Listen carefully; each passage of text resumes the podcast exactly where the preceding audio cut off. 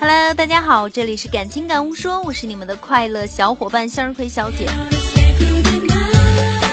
一晃已经大半个月了，语音一直都没有更新，所以在这里很抱歉。很多微友都关切的问我怎么了，其实啊是三藏叔啊没有给我发工资，开玩笑，开玩笑的了。之前有听我节目的微友应当知道，今年以来呢，我爷爷就一直住院，最近更是病情比较严重。作为孙女，床前端茶倒水是理所当然。一辈子能做回祖孙不容易，在这里也希望我爷爷可以熬过今年，看见二零一五年的阳光。这分别的二十天里，亲爱的你们，生活有什么美好的变化吗？新的月份有什么目标吗？比如九月我要读完五本书，九月我要去一个地方远行。当然，我的九月也有一个愿望啊。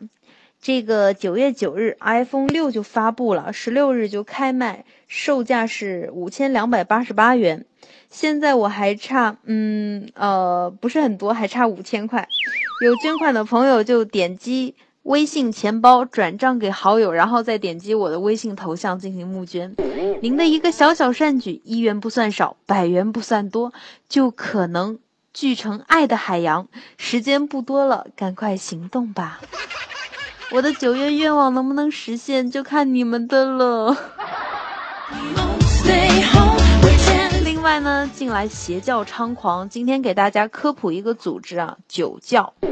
酒教是世界第一大宗教，教徒超过五十亿，遍布世界各地啊。酒教又分为白酒教、啤酒教、红酒教、洋酒教以及四种全会教。该教的仪式相对比较简单，教徒晚上在接到电话或者短信后，一般都会马上赶到。每次喝醉后呢，都会祷告一声：“哎呀，以后再也不喝了。”然后第二天继续若无其事的喝着。该教的信仰就是不醉不归，教徒的特点就是臭不要脸。说这么多啊，其实就是想提醒各位朋友，中秋节一家团圆，吃吃月饼，赏赏月，品点酒，浅尝辄止就好啊。酒虽香醇，但喝多了伤身。好，希望大家继续支持向日葵小姐，同时也祝各位月圆人团圆，心想事成，吃好喝好。